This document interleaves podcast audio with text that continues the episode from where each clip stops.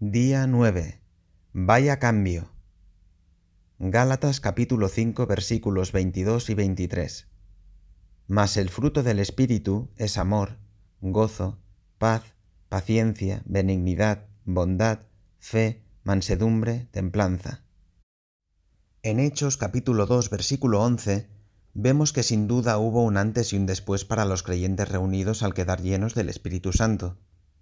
Este se manifestó en la habilidad de hablar en otras lenguas para que todos los que acudieron entendiesen las maravillas de Dios. Pero esto solo fue el comienzo. A partir de ahí, el Espíritu Santo también iría actuando en cada uno de ellos para ir transformándolos a la imagen de Cristo y así ser sal y luz para el mundo. ¿Os acordáis del fruto del Espíritu Santo?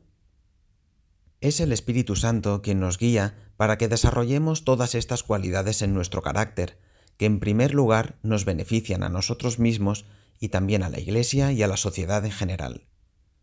Solamente asegurándonos cada día de que el Espíritu Santo pueda cumplir su misión, seremos verdaderamente libres para no seguir la corriente de este mundo, sino para vivir la verdad y libres para amar y servir a los demás causando un impacto en sus vidas.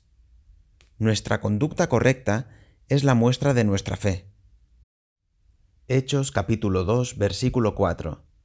Y comenzaron a hablar en otras lenguas según el Espíritu les concedía que hablasen. Motivo de oración.